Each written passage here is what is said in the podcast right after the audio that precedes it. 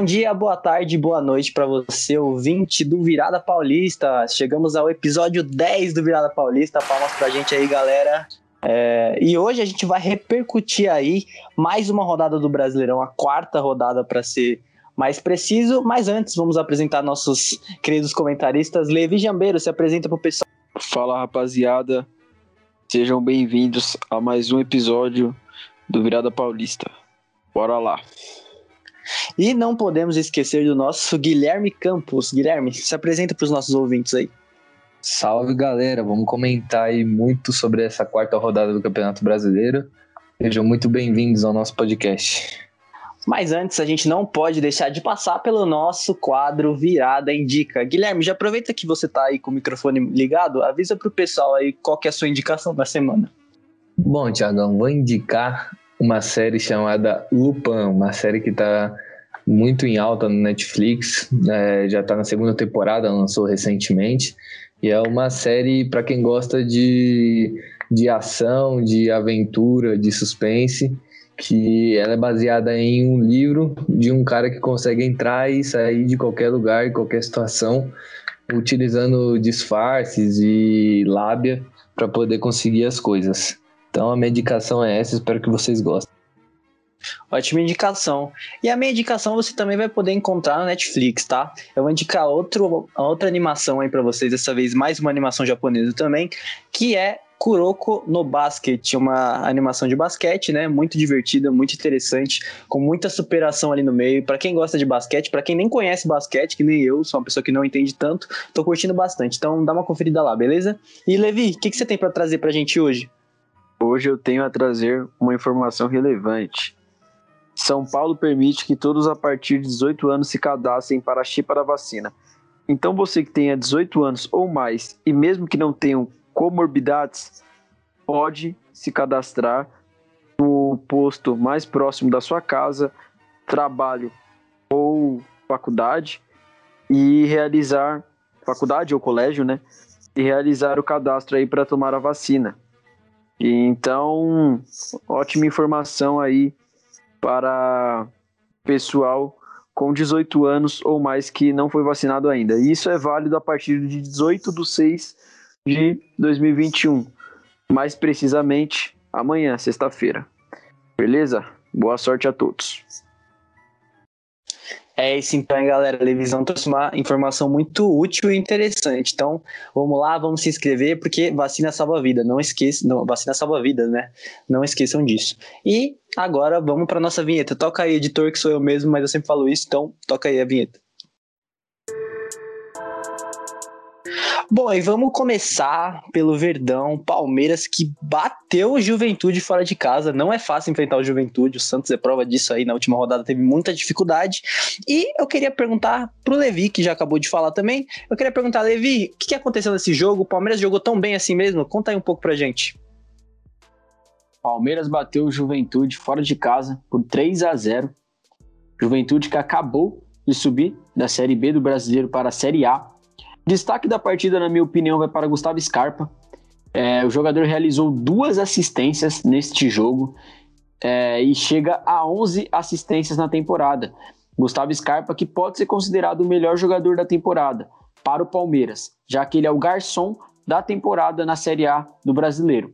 Destaque também vai para o Daverson, que veio de um empréstimo na Europa e figurou já entre o time titular do Palmeiras. É, pessoas acharam que o Abel poderia ter certa desconfiança com o Davidson, mas ele fez a parte dele. Gol para ele na reestreia e uma boa atuação também. De resto, o Palmeiras foi eficiente, mas não brilhou. Mas o Palmeiras, mais uma vez, é eficiente. 3 a 0 um gol contra, é, outro gol marcado pelo Daverson e Breno Lopes encerrou a conta com um golaço de fora da área com assistência do Scarpa. Então, para mim, o jogo do Palmeiras, é, o que tem que ser dito é isso. Palmeiras vai bem, fora de casa, mas também não brilha não. Destaque individual da partida, Gustavo Scarpa. E destaque da temporada do Palmeiras, também Gustavo Scarpa. Boas observações, Levi. Gostei muito. E eu queria perguntar para você, Guilherme, o que, que, você traz de observação aí? Queria te perguntar do Davidson também. Você acha que o, o Davidson vai ser uma peça fundamental a partir de agora no Palmeiras? Você acha que o Davidson tem o potencial para ser o titular ali na centroavância? Não, então, o Daverson, eu não boto confiança nele. Não achei que ele fez um bom jogo, como o Levi falou. Eu achei que o Palmeiras, nas vezes que tentava atacar antes do primeiro gol, tentava fazer tabelas com ele. Eu vi alguns jogadores como o Gustavo Scarpa tentando fazer tabela e eles recebiam, como o Levi falou, tinha um podcast do Alisson, recebiam bola de futebol e o Daverson devolvia o tijolo eu não acho que ele vai ser um cara importante para essa equipe do Palmeiras, até porque eu não vejo que ele tenha uma qualidade técnica para para ser um centroavante que não vai ser o titular, porque o titular é o Luiz Adriano, mas o Luiz Adriano é um cara que não joga tanto. Então, ele é um cara que machuca bastante, tem vários jogos que ele não joga. Então, o cara que for reserva dele vai ser um jogador que vai entrar bastante. Eu não vejo o Davidson sendo esse cara. Tem a volta do Borja aí, que eu também não sei se é esse cara, acho que não, porque pelo, pelo passado que ele tem com, essa, com a torcida do Palmeiras, retrospecto dele não é positivo. Eu acho que o Palmeiras vai ter que achar alguém no mercado aí para ser esse substituto do Luiz Adriano. E sobre o jogo, eu achei que no primeiro tempo a equipe do Palmeiras ela não conseguiu atacar. A equipe do Juventude é, dava alguns sustos na equipe do Palmeiras, chegava, pisava dentro da área do Palmeiras, não conseguia finalizar também. E os dois fizeram um, um, duelo muito ruim no primeiro tempo. Foi ruim de ver, foi muito chato. Já no segundo tempo, quando saiu o gol do Palmeiras, gol contra, escrotíssimo do zagueiro do, do Juventude, e o Palmeiras começa a soltar e as jogadas começam a fluir, até porque o Juventude começa a sair mais pro jogo e dá mais espaço para a equipe do Palmeiras. Aí sai o gol do Daverson, que ele estava bem posicionado, sim, a gente tem que elogiar quando tem que elogiar. E depois sai o golaço do Breno Lopes, que foi uma pancada de fora da área no ângulo. Eu acho que essa equipe do Palmeiras, ela tem para os próximos jogos aí um resultado bom contra a equipe do Juventude, mas que o jeito de jogar precisa ainda ser um pouco melhor, apesar de não contar com todos os titulares, o Rony e o Luiz Adriano jogou, mas a equipe do Palmeiras no primeiro tempo sofreu para furar o bloqueio do Juventude. Quando furou, passou o carro. É, eu assino embaixo com os nossos comentaristas. Acho que o Palmeiras é muito superior que o Juventude. E também destaco o professor Abel, que venceu bem, né? Depois de uma, um empate bem contestável ali contra o Corinthians no final de semana. O importante é vencer agora, né? Palmeiras segue vivo no Campeonato Brasileiro. E vamos para o São Paulo, que ainda não venceu no Campeonato Brasileiro, num jogo meio triste, né, com a Chapecoense, até teve uma expulsão ali levemente duvidosa. E eu vou perguntar pro Levi. Levi, por que o São Paulo não venceu a Chapecoense? Conta pra gente. É, São Paulo fica no 1 a 1 com a Chapecoense dentro do Morumbi. Resultado ruim, né? Ruim para o São Paulo, porque era um jogo esperado que o São Paulo vencesse e conseguisse recuperar aí uma vitória no Campeonato Brasileiro, já que não venceu até agora, né? É, decretando o pior início do São Paulo aí desde 2006 no Campeonato Brasileiro. Respondendo logo a sua pergunta, Thiago, acredito que o São Paulo não venceu a Chapecoense, especialmente pela expulsão. É, vou deixar para que você ou o próprio Guilherme Campos comente a opinião de vocês, mas eu acho que o São Paulo não venceu por conta da expulsão, duvidosa ou não, ela aconteceu. Rodrigo Nestor foi expulso aos 41 do primeiro tempo e deixou o São Paulo com um a menos, um, um tempo inteiro. Então eu acho que o São Paulo não venceu por conta disso. Por quê? Porque o São Paulo foi eficiente, é, contra a Chapecoense. Eu até achei que o São Paulo fez um jogo bom, um jogo correto, teve 13 chutes contra sete da Chapecoense. É, ambos chutaram a mesma quantidade no gol, três para cada lado. São Paulo teve mais posse de bola E para quem assistiu a partida, o São Paulo jogou o melhor. Eu destaco Rigoni, que vem fazendo bons jogos pelo São Paulo, né? Desde, desde a partida contra o Galo, já achei que ele foi bem. O Éder, que fez o gol, e a torcida do São Paulo pede ele de titular, né? Agora vamos ver como que o Crespo vai fazer em relação a isso, se vai sacar o Luciano, se vai sacar o Pablo.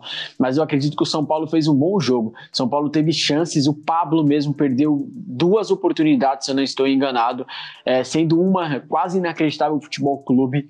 O Gabriel Sara mandou na trave no finalzinho da partida, isso com o São Paulo jogando com um a menos. Então acredito que o São Paulo foi altamente prejudicado pela expulsão por estar jogando com um a menos. Se tivesse jogando é, 11 contra 11, é capaz que o São Paulo saísse com a vitória, tá? Agora, sobre a expulsão, ela aconteceu. Se foi justa ou não, aí é outro assunto, mas ela aconteceu e o São Paulo acabou sendo prejudicado.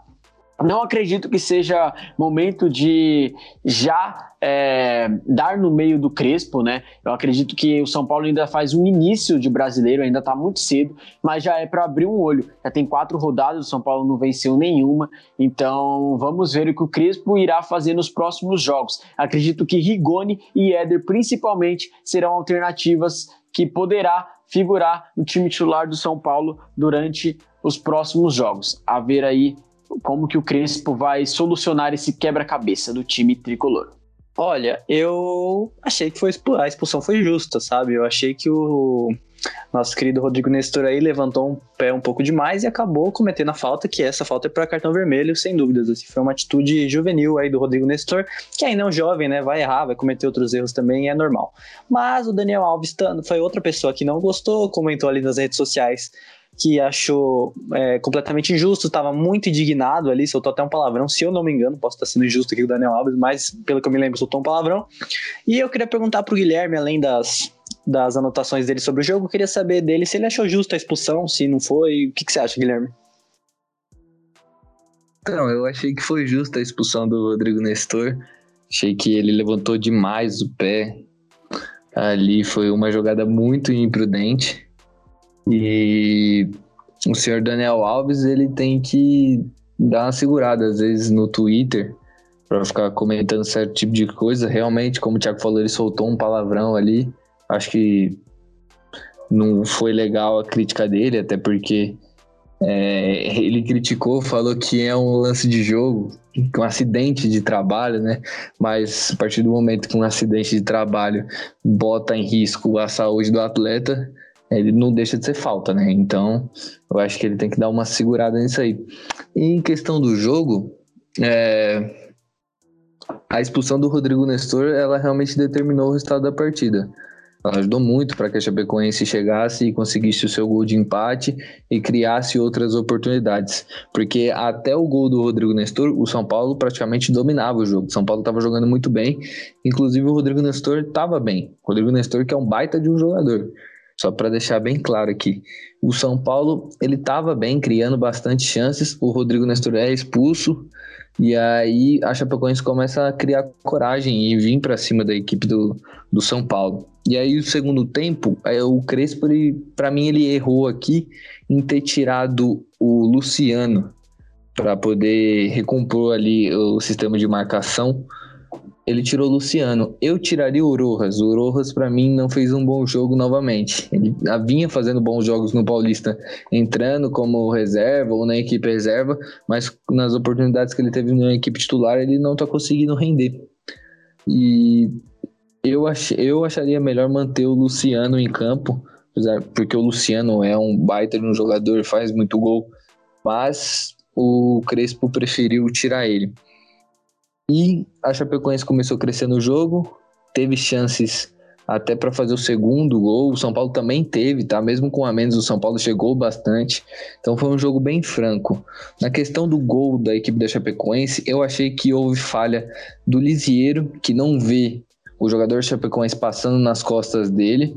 E aí, hora que ele percebe já é tarde demais, ele tenta interceptar o cruzamento.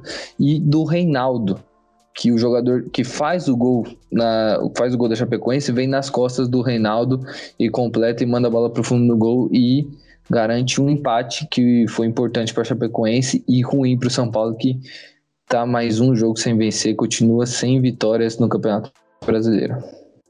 É, o professor Crespo já tá passível de críticas, né? É, não é um começo definitivamente muito ruim no Campeonato Brasileiro e com erro de arbitragem ou sem erro de arbitragem, o São Paulo era favorito para enfrentar a Chapecoense. Mas enfim, vamos falar do Corinthians agora. O Corinthians que perdeu para o Red Bull Bragantino lá em Itaquera, levou a virada, começou ganhando no primeiro tempo, depois levou dois no segundo. Eu já vou perguntar para o Guilherme Campos. Guilherme, essa é a primeira vez que o Corinthians perde três partidas seguidas aí na Neoquímica Arena. E eu queria te perguntar o seguinte: por que, que o Corinthians, depois de ter feito uma partida ok, uma partida muito boa ali, muito boa não, mas uma partida assim interessante contra o Palmeiras, por que não conseguiu render contra o Bragantino, que é teoricamente um time mais fraco do que o Palmeiras? Porque o Corinthians tem dificuldade de jogar com, com alguns tipos de equipe que ele tem que armar a jogada. A equipe do Bragantino ela foi muito inteligente em, em algumas das vezes dar a bola para a equipe do Corinthians que o Corinthians está jogando em casa e se sente na obrigação de ir para cima.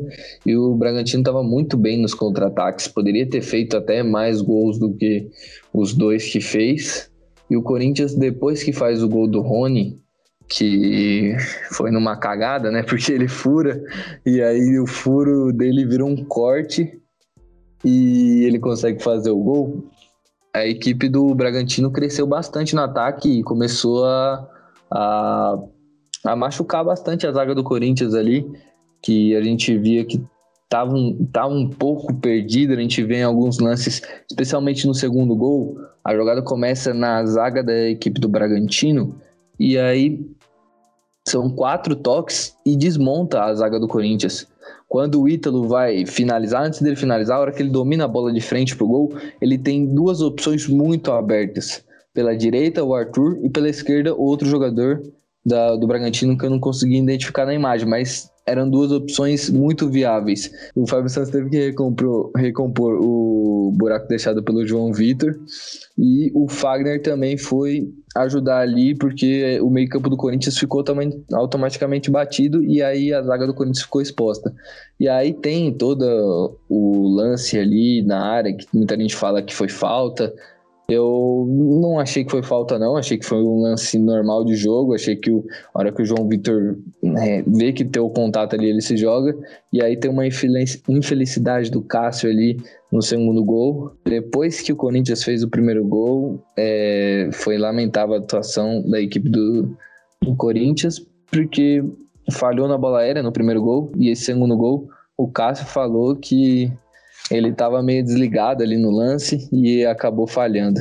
E o Cássio vinha fazendo um bom jogo, por incrível que pareça, esse frango, entre aspas, acabou manchando um pouco a atuação do camisa 12. Bom, o Cassião disse que deu uma relaxada ali, acabou tomando gol. O Silvinho disse que faltou gasolina no segundo tempo. E a minha pergunta pro Levi vai ser a seguinte: Levi, faltou gasolina ou o problema é o motorista Silvinho? Conta pra gente aí na minha opinião, o problema é o motorista Silvinho.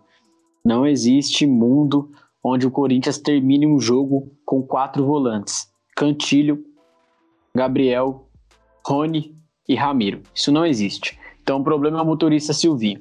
Novamente ele veio com a sua escalação de três volantes, como o Cantilho mais recuado. É, e o Silvinho não mostrou alternativas, porque o Corinthians fez um jogo muito pobre um jogo muito fraco, é, onde determinou um recorde quebrado negativamente.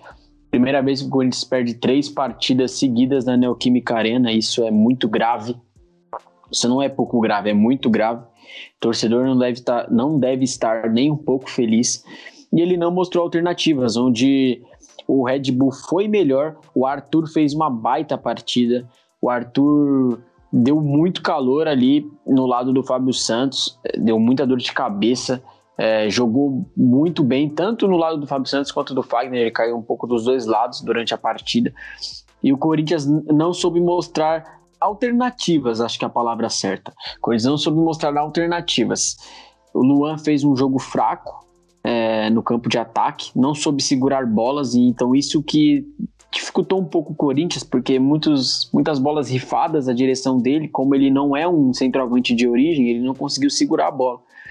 Então, O Corinthians teve até menos posse de bola do que o Red Bull. Red Bull teve 58% de posse de bola contra 42% do, do Corinthians.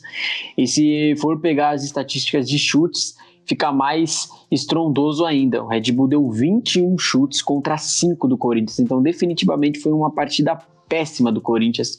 Eu não vou economizar críticas. O Silvinho precisa revisar o que ele vai fazer com esse elenco, já que o elenco é ruim e aparentemente ele também não se mostra até agora ser um técnico muito diferente. O único mérito do Corinthians na partida é o primeiro gol, que vem de uma jogada bem trabalhada. Fábio Santos acha. Fábio Santos, eu não estou enganado, ele acha o Mosquito livre na aberto pelo, pela meia direita, onde ele cruza. O Rony, errando, conseguiu acertar, porque ele chuta, a bola bate nele mesmo e sobra para ele mesmo chutar de novo e fazer o gol. Esse é o único ponto bom. Agora, o ponto ruim é que o Corinthians toma mais um gol de bola aérea defensiva e toma um outro gol onde particularmente eu achei que foi falta no João Vitor, mas não acho que esse, essa seja a desculpa para o gol. O Cássio também falha, na minha opinião, onde ele presta atenção na falta que não foi marcada e não dá atenção ao chute do adversário, que passa debaixo das pernas dele e acaba sendo um gol. Entre as pernas dele acaba sendo um gol. Então, o Corinthians faz um jogo fraco, média do time por completo pelo SofaScore é 6.66, então é uma partida bem fraca contra a média de 7 do Red Bull. Então o Red Bull jogou melhor, mereceu a vitória de virada e o Corinthians se complica. Corinthians se complica porque só disputa o brasileiro. Então precisa de alternativas. É... Silvinho não tem muito tempo, não. O Silvinho precisa mostrar algo para agora, senão ele não dura até a metade do brasileiro. Ou melhor, até o fim do primeiro turno. Bom, eu acredito que o Corinthians até conseguiu mostrar uma evolução ali no primeiro tempo, mas não durou muito, né? O Corinthians acabou sofrendo muito no segundo tempo e levou a virada. Enfim, vamos para o nosso último assunto do programa, que é o Peixão, o Santos, que foi até o Rio de Janeiro para enfrentar o Fluminense, porém pressionou, pressionou e não saiu com a, com a vitória. Né? Se a gente teve um jogo muito chato contra o Juventude no final de semana, o Santos fez um jogo bem interessante. Campos, fala pra gente. São as vitórias que não vão até o Santos ou é o Santos que não consegue chegar até as vitórias?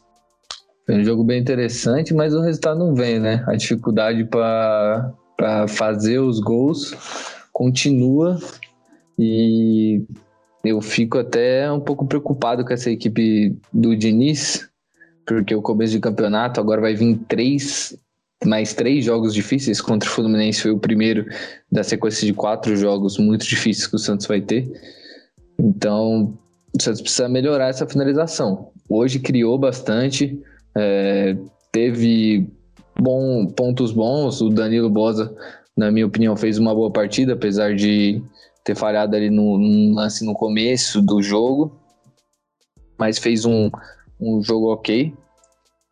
O, o Caio Jorge, eu vi que ele participou muito do jogo, o Marcos Guilherme movimentou bastante. O Pirani voltou a fazer um bom jogo, então tem pontos bons.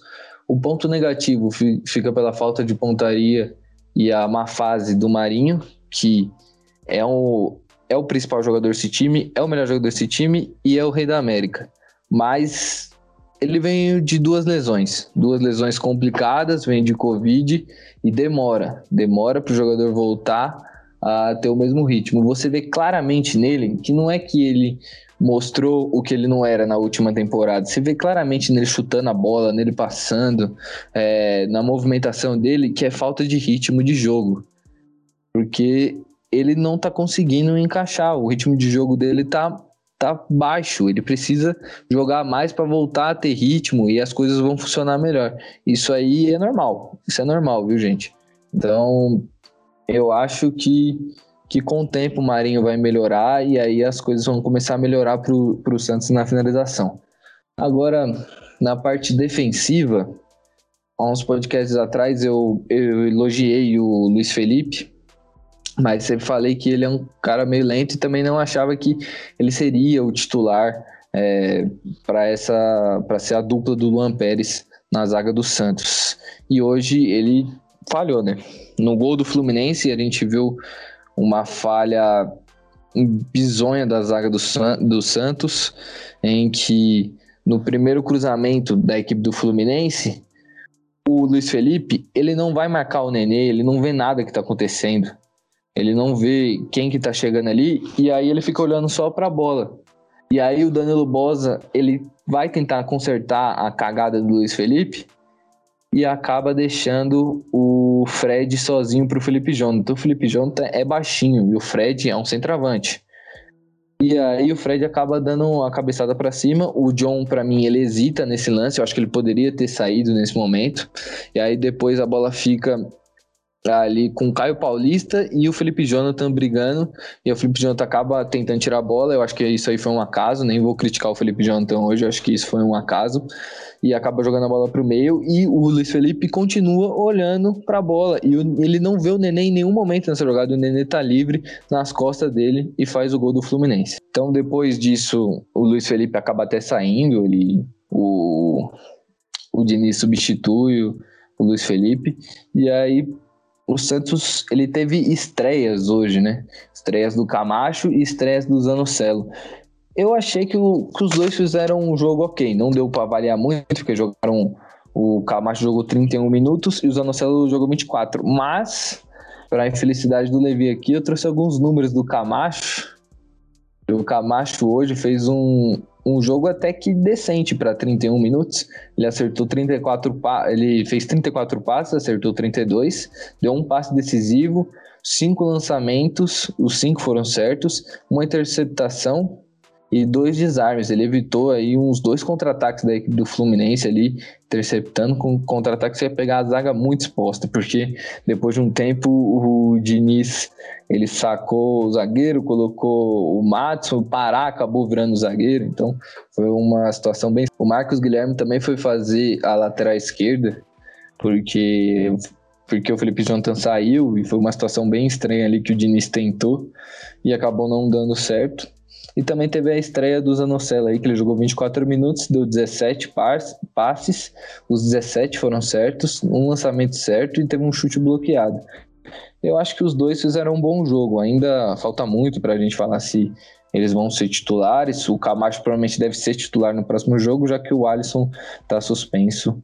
E Vamos ver o que, que o Santos vai trazer a campo para enfrentar o São Paulo. Interessante, ótima análise, Guilherme Campos. Eu queria perguntar para o Levi aí, Levi, o que, que você achou do jogo? Você acha que o Camacho realmente estreou bem? Você acha que ele tem, tem o potencial aí para se dar bem no Santos? E também queria te perguntar se o Santos vai como favorito já contra o São Paulo, já que o São Paulo não venceu nenhum jogo ainda. O que, que você tem a me dizer sobre isso?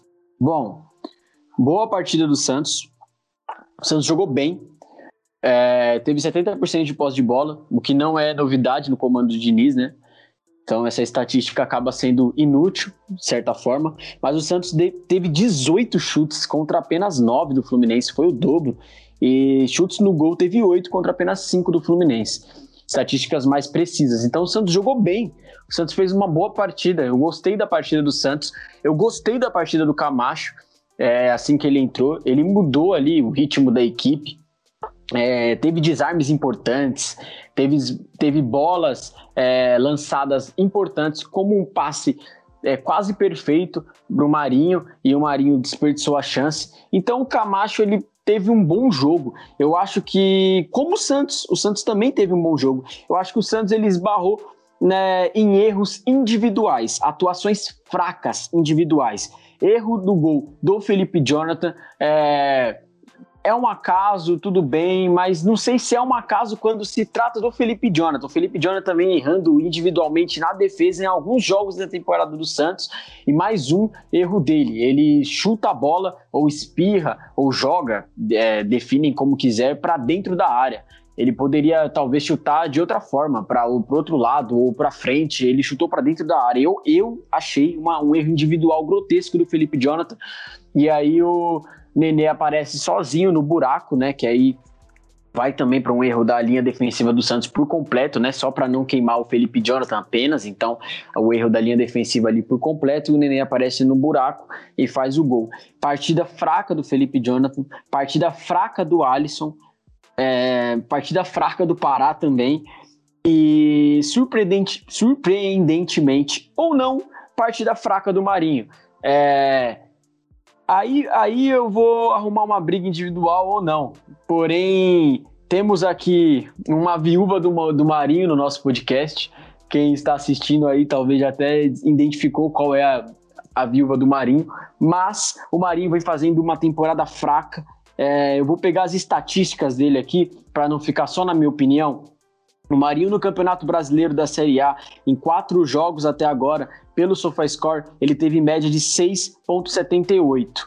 É, além da minha opinião, Lucas Musetti, que é um setorista do Santos, é, credenciado, torcida gosta bastante dele também, reforçou no seu Twitter hoje a péssima temporada que o Marinho vem fazendo até agora. O Camacho hoje deixou ele na, na cara do gol e ele errou o gol, fora os outros gols ali que ele teve oportunidade ou lance de criar e o passe ficou um pouco mais forte, é, ou a bola às vezes dominou e deu uma espirrada. Então a partida dele não vem sendo boa, a temporada dele não vem sendo boa. É, ele volta de lesão, volta, tudo bem, mas o Marinho é um cara para abrir o olho, porque é um caso parecido com o do Bruno Henrique. O Bruno Henrique foi um cara que estourou demorado, ele demorou para estourar, só que quando ele estourou, ele vem de temporadas constantemente boas. O Marinho, ele não jogou bola na maioria dos clubes onde ele passou, mas ele fez uma ótima temporada e surgiu vamos supor assim, para o cenário do país no Vitória, evitando o Vitória do rebaixamento. Depois ele veio para o Santos e faz essa temporada maravilhosa, onde ele foi o rei da América e tudo mais. Mas eu tenho minhas certas dúvidas em relação ao Marinho. E até agora, nessa temporada, ele vem fazendo uma temporada bem abaixo, bem abaixo. Acredito que o principal jogador do Santos ali seja o Caio Jorge e não duvido nada dele roubar é, os holofotes roubar o protagonismo do Marinho aí no, no time do Santos.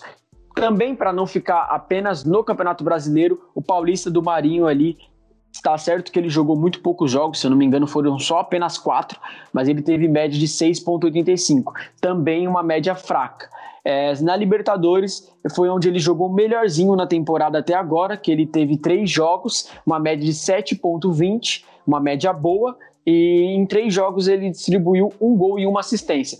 Porém, eu acho que o Marinho precisa entregar mais. Ele precisa voltar logo, porque o Santos precisa dele. Porque hoje ele é o principal jogador da equipe do Santos. Então o Santos precisa do seu principal jogador. E eu vejo que há erros individuais dele. Então ele precisa consertar isso aí para que o Santos possa melhorar na temporada. Então meu destaque negativo do time do Santos são atuações individuais. atuação individual do Felipe Jonathan abaixo, atuação individual do Alisson abaixo, atuação individual do Pará abaixo e atuação individual do principal jogador do Santos abaixo, que é o Marinho. É, ponto positivo, o Santos fez uma boa partida coletiva, jogou bem, teve mais a posse, criou mais, chutou mais a gol, fez uma boa partida. E o Camacho, que estreou no Santos bem, Camacho estreou no Santos bem e é provável que ele conquiste a sua vaga de titular aí na equipe do Santos. Bom, clima tenso entre os brothers aqui no, na redação do Virado Paulista, mas é isso, gente. O, o, Santos, o Levi acabou não respondendo a minha pergunta, mas eu vou responder. Eu acho que o Santos entra como favorito para enfrentar o São Paulo, porque o São Paulo não vem de nenhuma vitória e o Santos pelo menos demonstrou alguma evolução aí nos últimos jogos. Então eu acredito que o Santos venha como favorito para enfrentar o São Paulo na Vila. É isso, gente. O podcast vai ficando por aqui. Eu me despeço e agradeço muito vocês por terem escutado a gente até esse décimo episódio. E vou pedir também para os meus companheiros se despedirem. Guilherme, se despede aí do pessoal. Tem clima quente nenhum, não sei onde é que você viu isso. Você não deixou dar minha resposta, você você nessa ditadura aqui que o Thiago Baiano impõe, impôs pra gente aqui, a gente não tem direito de resposta, então, então beleza. É isso aí, galera. Muito obrigado aí por vocês terem acompanhado e até o próximo episódio.